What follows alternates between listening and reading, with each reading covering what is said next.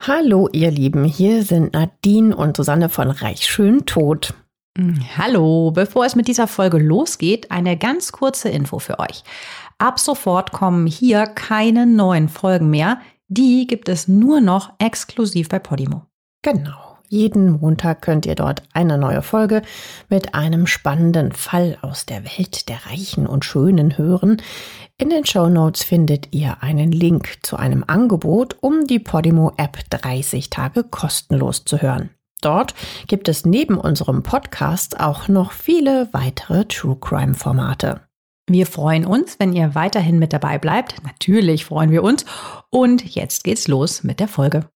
Hallo bei Reich Schön Tot. Schön, dass ihr wieder mit dabei seid. Ich bin Susanne. Und ich bin Nadine. Wir möchten mal wieder Danke sagen für all eure lieben Kommentare, Anregungen und Wünsche per Mail oder in den Apple-Kommentaren. Das freut uns natürlich und wir versuchen möglichst auf alle Wünsche einzugehen. Kommen wir zum heutigen Fall. Ich kann euch sagen, sowas habt ihr noch nicht gehört. Es geht um natürlich Mord, aber auch um Betrug und die Liebe von einem ungleichen Ehepaar, wo sie 44 Jahre älter ist als er. Der Ehemann wiederum verkleidet sich gerne mal als irakischer General oder albanischer Graf.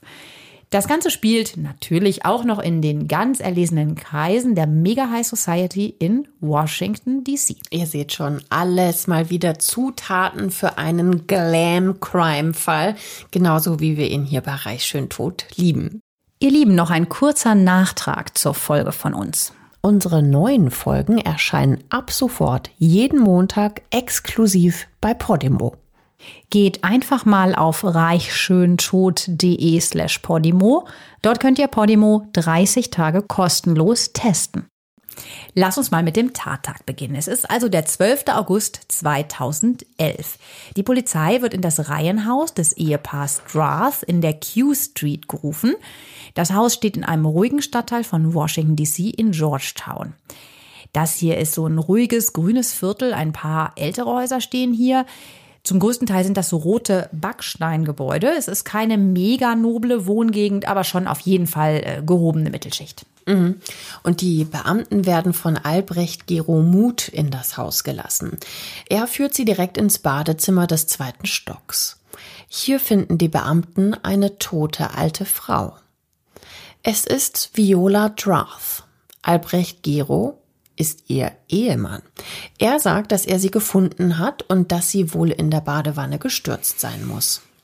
Viola wird in die Pathologie gebracht, wo festgestellt wird, dass Viola auf jeden Fall umgebracht wurde. Sie wurde erdrosselt und brutal geschlagen. Sie hat zehn gebrochene Rippen und mehrere Kratzer im Nacken und einen abgebrochenen Daumennagel. Der weist vor allem darauf hin, dass sie wie eine Löwin um ihr Leben gekämpft hat. Überall findet der Pathologe Abwehrverletzungen, überall an ihrem Körper. Mhm. Es steht also fest, es handelt sich hier definitiv um Mord. Aber wer kann der Mörder sein? Also bitte, wer bringt eine 91-jährige Frau um? Und vor allem warum? Das ja. ist hier die Frage. Schauen wir uns das Opfer zu Lebzeiten doch mal genauer an. Viola Drath ist Deutsche. Sie wird als Erika Fiedler 1920 in Düsseldorf geboren. Ach, in Düsseldorf, mhm. wo wir studiert haben. Genau. Sie wäre dieses Jahr im Februar also 100 geworden. Sie studiert Malerei an der Kunstakademie in Berlin, wo sie dann hinzieht, und gibt sich dort den Künstlernamen Viola. Ah, das war bestimmt super in den 20ern in Berlin. Also, ähm, wir haben das ja jetzt auch schon mal öfter, dass sich die Personen aus unseren Fällen auf einmal andere Namen geben. Ihr erinnert euch da vielleicht, wenn ihr treue Hörer seid. Und es soll dann möglichst schicker klingen. Also ihr richtiger Name Erika erinnert sie dann zu sehr an die Nazi-Zeit und ein Marschlied gibt's ja auch gleichen Namens. Und ja, deswegen nennt sie sich halt eben lieber Viola. Sie ändert auch ihren Nachnamen. Sie nennt sich Herbst. Das war der Mädchenname ihrer Mutter. Sie war eine sehr schöne Frau, die Viola. Ein, ähm, sie hatte so ein ovales Gesicht mit ganz feinen Zügen, blonde Haare, blaue Augen. Ihre Schwester Barbara Wiegmann sagt über sie, also wo sie stand, versammelten sich immer gleich drei Männer um sie. Hm. Also sie geht ähm, für ein paar Jahre auch auf ein Internat in Schottland, wo sie exzellent Englisch lernt. Und das nutzt sie auch beruflich, denn sie arbeitet als Übersetzerin auf einem US-Militärstützpunkt in Schwaben. Und hier lernt sie den Militärgouverneur Francis S. Drath kennen. Die verlieben sich sofort ineinander. Ähm, ja, sie ist zu dem Zeitpunkt 27 und er 44. Und nach der Hochzeit heißt sie dann also Viola Drath. Ihr Mann wird in die USA zurückversetzt und so zieht das Paar nach Lincoln in Nebraska. Sie studiert dort Philosophie und Germanistik. Dort bekommt sie auch ihre beiden Töchter Conny und Francesca. Sie schreibt in Lincoln auch zum ersten Mal für ein deutsches Magazin. Das ist so eher leichte Kost, so bisschen Mode, Kunst für das Magazin Madame ist das. Und sie hat damals schon ein Händchen fürs Networken und lernt dort einen späteren Kommandant der US-Luftwaffe kennen. Ja, und der nimmt sie mit zu Militärmanövern, über die sie dann schreibt. Also das ist dann sozusagen ihr richtiger Einstieg in die Welt der Journalisten, also diejenigen, die natürlich dann über die ganz großen politischen Geschichten schreiben. Und ähm, hier trifft sie dann eben auch das Who is Who der Polizszene. Sie schreibt später sogar ein Buch über Willy Brandt und ihr wird sogar nachgesagt, dass sie eine heimliche Affäre mit ihm gehabt haben soll. Mhm. Also der hat so ähm, ihr Knie äh, berührt und man war klar, äh, wenn er gesagt hat, wir nehmen dann noch einen Drink im privaten Rahmen, Zwinker, Zwinker, was das wohl heißen mag. Ah, so interessant. 1967 ziehen sie und ihre Familie nach Washington. Sie arbeitet dort dann eben als Journalistin und Lehrerin am College und ab Mitte der 70er Jahre arbeitet sie auch für das Handelsblatt. Sie baut sich dort ein großes Netzwerk an Kontakten auf und kennt wirklich dann Washington DC rauf und runter. Ne? Also sie steigt richtig kennt zur, jeden, ne? ja, sie kennt jeden und sie steigt richtig zu der Society-Dame schlechthin auf. Und sie ist sehr bekannt auch für ihre Dinnerpartys. Dort lädt sie hochkarätige Gäste aus Showbiz und Politik ein, wie zum Beispiel Ex-Außenminister Henry Kissinger und auch George Bush. Senior ist das. Ne? Senior, ne? ne? Bei Bushs Wahlkampf hilft sie ihm 1987 sogar mit. Mhm. 1986 stirbt ihr Mann an Krebs. Für sie ist das ein total furchtbarer Verlust nach 40 Jahren Ehe. Wahnsinn. Ja, der ähm, war immer ganz liebevoll mit ihr. Ne? Also der hat ihr immer den Rücken gestärkt.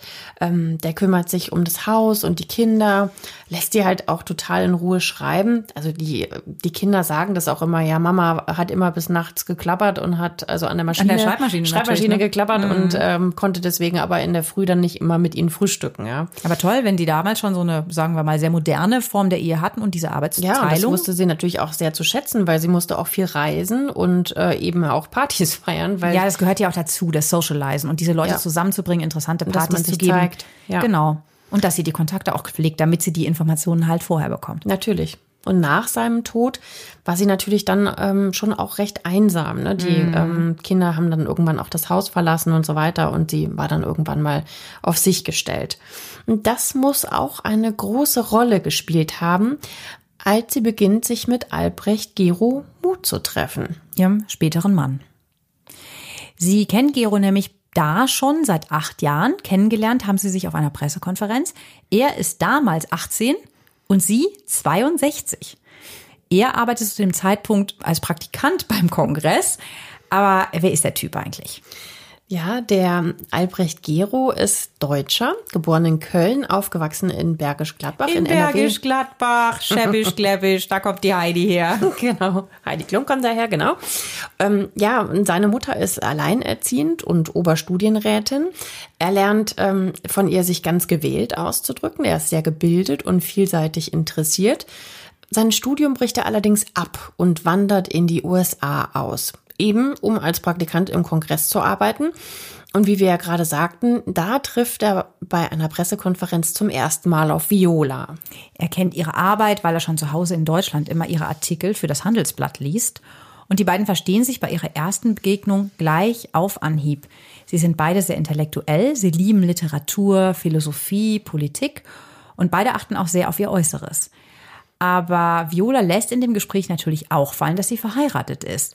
Und darauf soll er wohl gekontert haben. Wenn sich das mal ändert, sagen Sie mir bitte Bescheid. Sehr ganz, höflich. Ganz schön ne? dreist aber auch, muss man sagen, ne? Ja, und auch ehrlicherweise ganz schön verwunderlich, weil Viola äh, 44 Jahre Ja, älter ist wie du als gesagt er. hast, Also genau. das ist wohl mehr als äh, eine außergewöhnliche Kombi, ne? Ja, und nach diesem ersten Treffen, ja, da sind die beiden so quasi lose in Kontakt geblieben, bis Violas Ehemann verstirbt. Und dann steht Albrecht Gero dann tatsächlich mal Wahnsinn. direkt bei Viola auf der Matte und macht ihr so richtig den Hof. Also, Mhm. und ihr, ja, gefällt so sein außergewöhnliches Wesen. Also ich meine, klar, der ist jung, der ist klug, der ist charmant, der ist auch witzig. Ähm, und so, ja, solche Verehrer hat sie natürlich sonst nicht. Ne? Also sie, sie sagt mal äh, zu ihrer Schwester, ähm, ja, die sind ihr alle zu verstaubt. Äh, ja, ja, und sie fühlt sich halt eben geschmeichelt, dass äh, so ein junger Mann sie verehrt. Kann man ja irgendwie auch verstehen. Ich glaube, das fände ich ja, auch cool, wenn ich, sich einfach für wenn ich alt wäre ne? und Witwe und da ist dann so ein, fände ich auch nicht schlecht. ja, Also die beiden werden ein Paar, auf jeden Fall, ne? Und ihr könnt euch aber auch natürlich vorstellen, wie diese Kombination auf diesem tollen Washingtoner Polit- und Star-Parkett ankommt bei ihren Dinnerparty-Gästen. Nicht gut natürlich, ne? not good. Vor allem auch nicht bei ihrer Familie. Die denken halt sofort, dass Albrecht ein Schmarotzer ist, also so klischeemäßig ein Erbschleicher auch. Und ähm, man muss ja mal ehrlicherweise auch sagen, Viola könnte alterstechnisch seine Oma sein. Aber die beiden wirken ganz glücklich miteinander. Ist halt, wo die Liebe hinfällt. Ja, und das ist in Albrechts Fall wirklich ungewöhnlich, weil er nämlich wirklich nicht nur jung ist, sondern auch noch ein ganz stranger Typ. Der liebt es nämlich, sich zu verkleiden. Wir müssen aber ganz kurz sagen, er kommt auch aus Bergisch Gladbach. Das heißt, der Karneval ist ihm nicht fern. Ja, aber das Verkleiden, das trifft es auch eigentlich tatsächlich nicht so genau, weil er es eigentlich viel mehr liebt, jemand anderes zu sein. Also die Klamotten sind da fast nebensächlich, es ist mehr wie so eine Staffage. Also er schlüpft gerne in eine andere Rolle sozusagen. Also wir schildern euch das mal, was für ein Typ er ist und wie er da genau auftritt. Dann könnt ihr euch selber euer Bild machen. Das wird nämlich später für den Fall auf jeden Fall noch wichtig. Violas Tochter Conny sagt nämlich einmal in einem Artikel der Washington Post, dass Albrecht bei einem ihrer ersten Treffen mit einer Augenklappe zum Dinner erscheint. Also kurz mal auf der Zunge zergehen lassen, bei einem der ersten Treffen mit der Tochter seiner seiner geliebten Frau, ja? Also möchte man vielleicht einen ganz guten Eindruck machen, könnte man meinen. Ja, da erscheint er trotzdem mit der Augenklappe und er behauptet, dass er früher als Missionar in Südamerika gelebt hat und dort in einem, in einem Krieg sein Auge verloren hat. Das Problem ist aber nur, beim nächsten Treffen trägt er die Augenklappe gar nicht mehr und hat offensichtlich auch kein Glasauge. Jetzt komm, äh, das ist eigentlich echt, also das ist schon bescheuert, oder? Ja. Also sowas kann man doch nicht sagen. Ist doch total klar, dass das auffällt. Natürlich und äh, ja, dass man da den jetzt nicht besonders sympathisch findet, den neuen Freund, Mann. Stell dir mal vor, Mutter. deine Mutter, also das, pff, also nicht wirklich durchdacht, würde ich sagen. Und ich glaube, es ist so eine schräge Art von Humor, die in dem Moment auch keiner versteht. Falls es denn Humor ist, vielleicht war er in diesem Moment auch dieser Kriegsveteran. Es ist jedenfalls so, dass die Familie von Viola ihn nicht so richtig ähm, gut findet und nicht so richtig mag. Ja, Nachbarn berichten auch, dass er gerne durch die Nachbarschaft gelaufen ist in so Militärklamotten mit einer Gerte oder auch einem Gummiknüppel in der Hand. Ja, du hast das eben beschrieben, ne? dass er so losgeht und dann so Talk, Talk, Talk mit dem Gummiknüppel in seine Hand schlägt. Man muss es sich jetzt wirklich mal vorstellen. Also ja, wir haben diese riesigen Dinnerpartys der High Society beschrieben. Mega Politprominenz ist am Start. Und dann stellt euch bitte mal einen irakischen General vor, der weil da zu diesen, aufmarschiert. Genau, äh, weil er macht das nicht nur in der Nachbarschaft, sondern auch bei diesen hochdotierten Dinnerpartys läuft er dann äh, als äh, irakischer General verkleidet, tritt er dort auf. Ja, und offensichtlich hat sie ihn ja nicht gestoppt, ne? Also er hat dann diese Militäruniform an und dieses Barett, diese Mütze, diese, diese bestimmte äh, Art von, von Hut. Und wir haben euch ein Foto davon mal in die Beschreibung des Falls gepostet, damit ihr euch das selber mal angucken könnt. Ja, aber wir haben ja vorhin schon gesagt, es ging ihm eigentlich gar nicht so sehr darum, sich zu verkleiden wie ein irakischer General, sondern einer zu sein. Zumindest wollte er einer sein. Er geht zum Beispiel auch in dieser Uniform am Iraks Liberation Day, das ist so eine Art Befreiungstag für den Irak, auf den Friedhof. Hier sind viele irakische Generäle und auch Attachés der irakischen Botschaft anwesend und die gedenken an dem Tag den verstorbenen Soldaten und Soldatinnen, die im Krieg im Irak gestorben sind. Und unter die mischt er sich, als würde er dazugehören.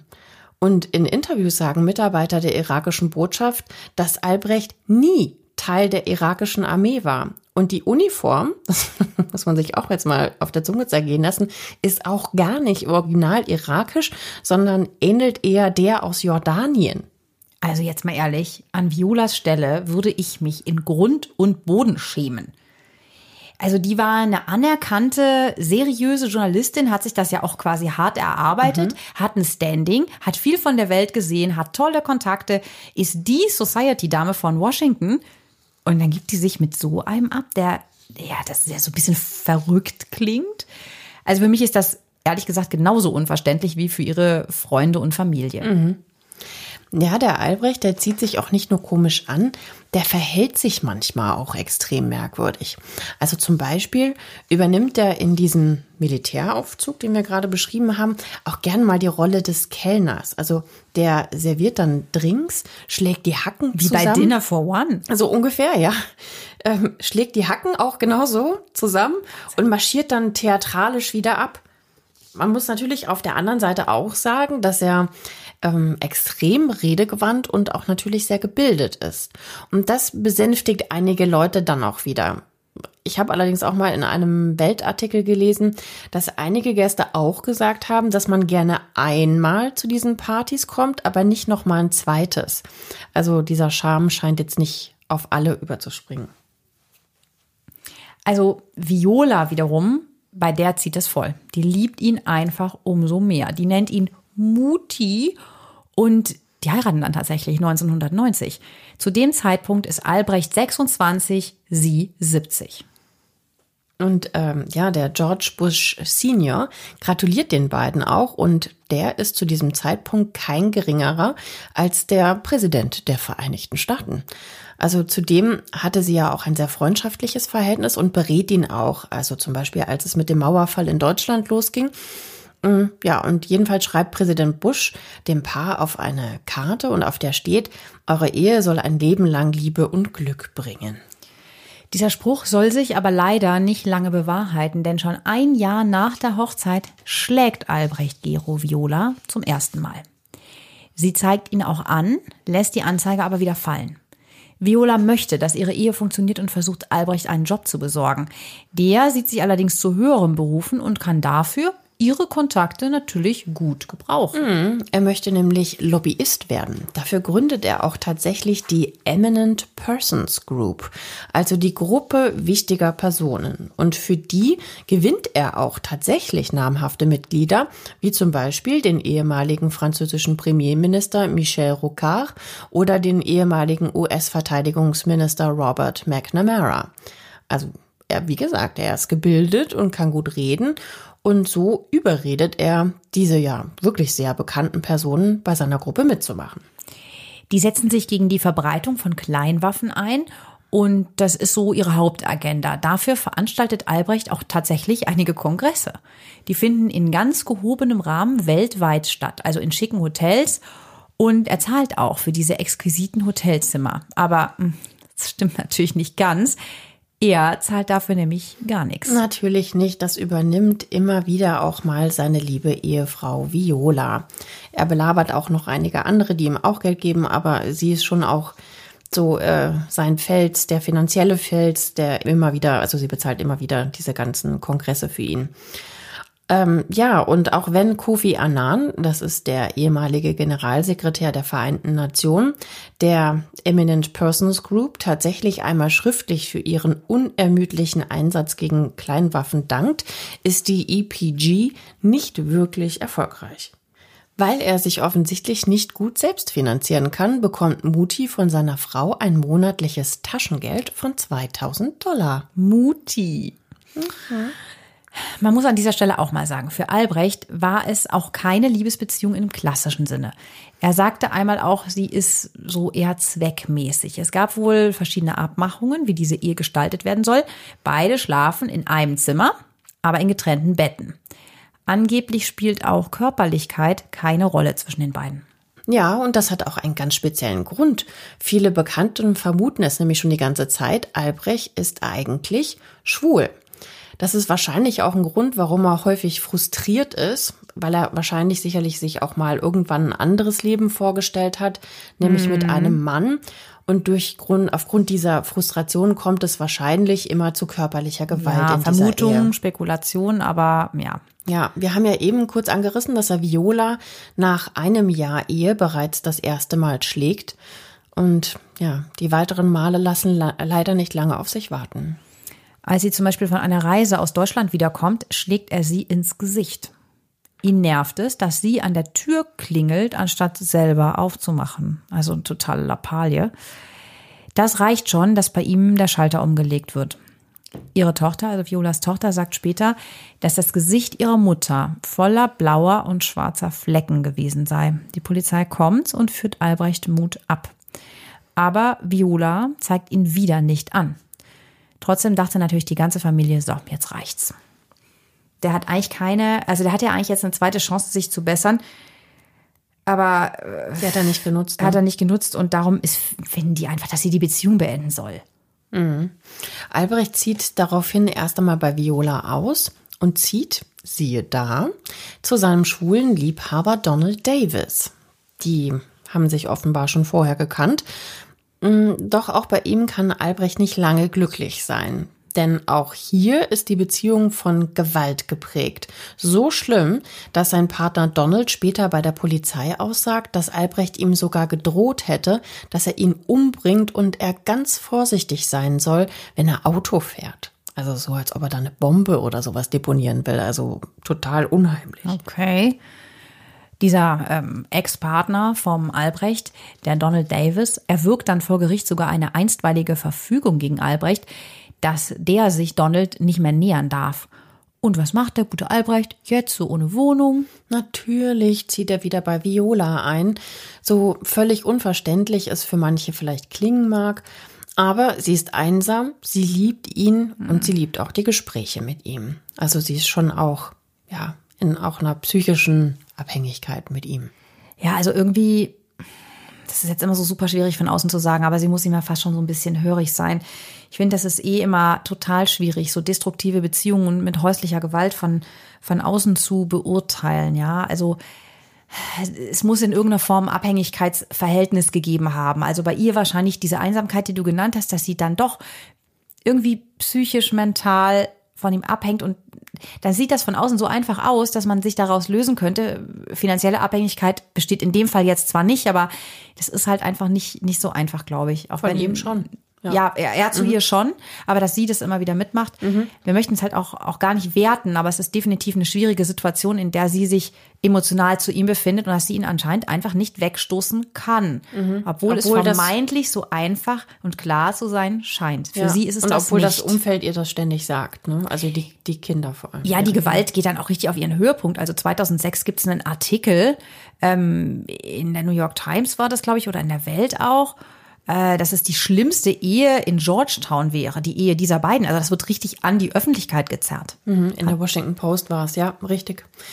Ja, und Albrecht wirft bei diesem furchtbaren Streit ähm, auch einen Stuhl nach Viola und sie fällt daraufhin vom Sofa. Also, also bei diesem Streit, der auch in diesem Artikel dann mit einer von genau, diesen... Genau, dieser 2006-Streit, den du gerade mm, angesprochen genau. hast.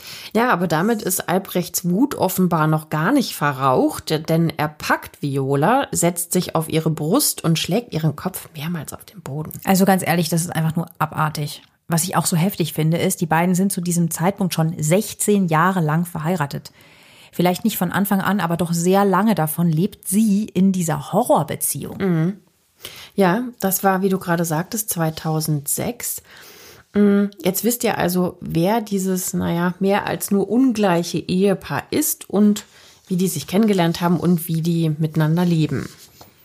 Aber kommen wir jetzt wieder zurück zum Tattag im August 2011, also fünf Jahre nach diesem furchtbaren Angriff von Albrecht, von dem wir gerade gesprochen haben. Fassen wir noch einmal kurz zusammen, was wir von der Tat bis jetzt wissen. Also, Viola wurde ermordet und zwar erwürgt und geschlagen. Und zweitens, sie hat viele Abwehrverletzungen an ihrem Körper und einen abgebrochenen Daumennagel. Zu dem Zeitpunkt ihres Todes ist sie stolze 91 Jahre alt. Mit ihrem Mann ist sie mit vielen Unterbrechungen nach so Streitigkeiten, Auszug, was wir eben gesagt haben, 21 Jahre lang verheiratet. Die Polizei schaut sich das Haus und den Tatort, also das Badezimmer im zweiten Stock, nochmal ganz genau an. Sie stellen schnell fest, hier gibt's keine eingeschlagenen Fenster, keine aufgebrochene Tür. Der Täter ist also ganz offensichtlich nicht eingebrochen. Also ja. Albrecht ist der Einzige, der hier rein konnte. Mhm. Das macht ihn natürlich sofort zum Hauptverdächtigen. Ja, und nach der ganzen Vorgeschichte ist das ja auch gar kein Wunder. Ne? Äh, Viola hat ja mehrfach die Polizei gerufen, wenn Albrecht mal wieder auf sie losgegangen ist. Das ist ja auf jeden Fall aktenkundig, auch wenn sie die Anzeigen jeweils wieder zurückgezogen hat. Die Detectives James Wilson und Gus Jankulias nehmen ihn dann auch mit aufs Revier und verhören ihn da. Wir haben uns das Video des Verhörs mal angesehen und da sitzt Albrecht, dieses Mal übrigens ganz normal, sogar sehr schick gekleidet in einem Anzug, auf dem Stuhl im Vernehmungszimmer. Er gibt sich auch äh, recht arrogant und beantwortet die Fragen der Beamten, oft ziemlich schnippisch. Ja, die Polizisten fragen ihn zum Beispiel, ob er denn seine Frau umgebracht hat. Und da sagt er nur, äh, nee, habe ich nicht. Wieso stehe ich hier unter Verdacht? Ja, steht er. Und die Beamten sind sich auch sicher, dass er es getan hat, denn er war der Einzige, der Zutritt zum Haus hatte. Außerdem hat Albrecht Kratzer auf der Stirn. Wir haben am Anfang ja schon gesagt, dass die Pathologen davon ausgehen, dass Viola wie eine Löwin gekämpft hat und sich gegen ihren späteren Mörder gewehrt hat. Und dabei könnte sie ihn natürlich erwischt und gekratzt haben, naheliegenderweise. Ja, das ist eine Vermutung, aber ja.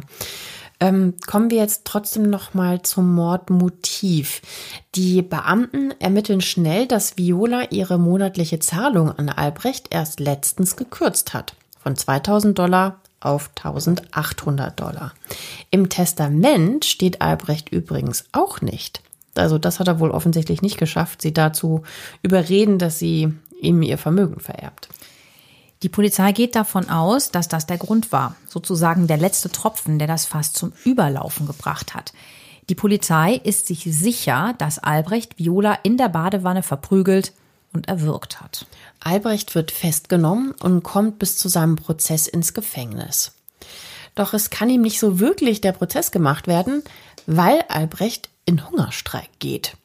Er behauptet, dass Gott und der Erzengel Gabriel ihm dieses religiöse Fasten befohlen haben. Okay. Wir haben euch ja am Anfang schon gesagt, der, es ist so ungewöhnlich, wie ungewöhnlich nur sein kann. Es ist einfach Fall. total schräg und in dem Fall auch makaber schräg. Ich meine, da ist eine 91-jährige Frau getötet und der Typ erzählt jetzt da was von Erzengel Gabriel. Also natürlich wird in der Zeit auch von Psychologen geprüft, ob Albrecht überhaupt als psychisch gesund eingestuft werden kann. Und sie prüfen auch, ob er schuldfähig ist. Mhm. Ja, und die Psychologen kommen zu dem Schluss, dass er mental dazu in der Lage ist. Er ist also schuldfähig und ihm kann eigentlich ganz normal der Prozess gemacht werden. Ja, wenn er eben nicht hungern würde. Mhm. Er magert während dieses Hungerstreikes durch Erzengel Gabriel befohlen auf nur noch 45 Kilo ab und ist dann zu schwach, um beim Prozess zu erscheinen. Ja, er ist allerdings nicht zu schwach, um vom Krankenhausbett aus Fernsehinterviews zu geben. Also da sitzt ähm, die Journalistin an seinem Krankenbett und filmt ihn und er antwortet, ja, so leiden in gebrochener, zittriger Stimme und immer wieder verdreht er dabei die Augen nach oben, so als ob er, ja, gleich ohnmächtig werden würde. Das ist doch echt absurd. Es wirkt alles so ein bisschen gefaked also beziehungsweise so arg gestaged. Mhm. Ne? So, er ist so das Opfer und okay. Er spielt das alles, ja. Ja, den ähm, Hungerstreik, den macht er auch tatsächlich mehrfach und verschleppt so immer wieder den Prozess, bis es dem Richter dann irgendwann mal zu bunt wird und der Albrecht per Videoschalter aus dem Krankenhausbett den Prozess macht. Das wusste ich auch nicht, dass das geht, aber wir lernen ja auch was dazu bei unseren Fällen. Wahnsinn. Mhm.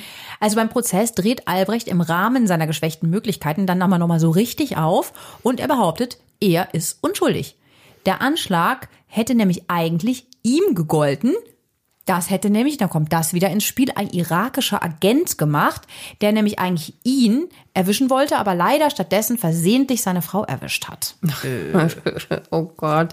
Also bis zur letzten Minute. Verrückt. Äh, Obwohl ja nach Attest nicht verrückt, aber äh, wirr. Ja. Die Jury lässt sich von der Aussage allerdings nicht beeindrucken und kommt nach relativ kurzer Beratungszeit zu dem Urteil, schuldig am Tod seiner 91-jährigen Ehefrau. Sie bewerten den Mord sogar als besonders grausam und gewaltsam, auch im Hinblick auf das Alter des Opfers. Das war er ja wohl auch. Ja. Wenn er es war. Also dieser Mord war grausam. Ja. Er, er ist der Mörder, man kann sagen, weil die verurteilen ihn nämlich zu 50 Jahren Gefängnis. Also die Schuld ist erwiesen. Das Urteil lässt er aber nicht auf sich sitzen und will das auch nicht akzeptieren und geht in Berufung. Weil der Staat nicht noch einen langwierigen Prozess auf sich nehmen möchte, lassen sie sich tatsächlich auf eine Art Vergleich ein und senken in diesem Prozess das Strafmaß von 50 Jahren auf 30 Jahre. Ich finde diese Deals immer total eigenartig. Ja. Weil normalerweise reden wir beim Mord immer von zweimal lebenslänglich und so weiter. Und das fand ich schon verhältnismäßig wenig, muss ich sagen. Ja, dafür, dass Sie gerade gesagt haben, es ist so grausam und so. Ich finde das auch nicht ganz nachvollziehbar, warum das so entschieden worden ist. Nee. Der ähm, Mut sitzt, also der Albrecht Gero Mut sitzt heute in einem Hochsicherheitsgefängnis in Florida und der wendet sich oft an Zeitungen und schreibt Er Briefe. will immer noch wahrgenommen werden, offensichtlich. Das ist ja so ein bisschen so eine, also ein Aufmerksamkeitsdefizit. Ja, Vielleicht. Er behauptet aber auch immer, er wird angeblich misshandelt und vergewaltigt und dass sein, sein Leben täglich in Gefahr sei. Gut, mit dem, was er angestellt oder angerichtet hat, äh, besser gesagt, äh, ist das vielleicht auch nicht verwunderlich, dass da die ein oder andere Drohung kommt, aber es ist natürlich auch immer so dieser Aufmerksamkeitsschrei. Viele, also behaupte ich jetzt mal. Natürlich auch spekulativ. Die Kinder von Viola sind nach dem Urteil super froh erstmal, dass sie das Kapitel Albrecht jetzt endlich hinter sich lassen können. Denn ihre Mutter war ja 21 Jahre mit diesem Typen verheiratet und sie haben ihn eigentlich schon von Anfang an, seit dieser seltsamen Geschichte mit der Augenklappe und dem Glasauge, dieser Lüge, mit der es alles angefangen hat, schon gehasst. Conny Violas Tochter sagt nach der Gerichtsverhandlung einem Lokalsender, meine Mutter war zwar schon 91 Jahre alt, aber sie war so fit, dass sie sicher noch mehrere Jahre gelebt hätte. Ja, um diese Jahre und diese schöne Zeit auch hat Albrecht sie dargebracht und auch davor schon. Also so wie du das beschrieben hast, ihr das Leben da zum Teil zur Hölle gemacht. Ne? Arme, ältere Dame, kultiviert und klug und gerät an so einen Typen. Ja. Dieser Fall ist übrigens auch verfilmt worden äh, von keinem Geringeren als Christoph Waltz. Das ist sein Regiedebüt auch gewesen. Georgetown heißt der Film. Und rate, wen Christoph Waltz spielt. Hm, Lass mich kurz überlegen. Ja, Wahnsinn. Aber bestimmt auch eine coole Rolle, der, Ja. der zu sein, der Albrecht Mut, wenn es dann nur eine Rolle ist. Ja, und Vanessa Redgrave spielt. Ach wow, äh, den Viola. Film habe ich nicht gesehen. Spannend. Ja, den gibt's auch tatsächlich nur auf DVD. Also scheint hier nicht so erfolgreich Nicht das gewesen zu Riesenthema, aber es war in den USA schon groß in den Medien, ne? weil sie auch gerade in Washington ja so eine Society-Dame war. Also in Amerika hatte das schon diesen Glam-Faktor und Mhm. was ist da hinter den Kulissen los bei so einer gebildeten, intelligenten Frau auch. Die Da, war ja jahrzehntelang nur beim Who is Who in der ich Megapolizei meine, sie kannte Bush, sie hat Bush beraten. Ja, Sie kann, nee, er kannte Kofi Annan, aber trotzdem. Also, was du, was du eben alles genannt hast, äh, Außenminister und so weiter. Ja. Naja, aber was, was haltet ihr denn von dem Täter? Also schreibt uns das doch einfach mal in die Kommentare. Ja, bitte, also das ist echt ein schräger Fall. ja, schreibt uns das gerne in die Kommentare bei Apple oder gerne auch per Mail an reichschöntod.julep.de. Reich, schön mit OE, tot, alles zusammen in einem Wort, at julep.de, j-u-l-e-p.de. Wir freuen uns immer, von euch zu hören. Und wenn ihr noch einen Fall habt, dann lasst es uns gerne wissen. Was wollt ihr hier gerne mal hören? Sagt's uns, schreibt's uns. Wir lesen auf jeden Fall gern eure Vorschläge. Und das war es auch schon heute bei Reich, schön, tot und bis zum nächsten Mal. Wir hören uns nächste Woche. Tschüss.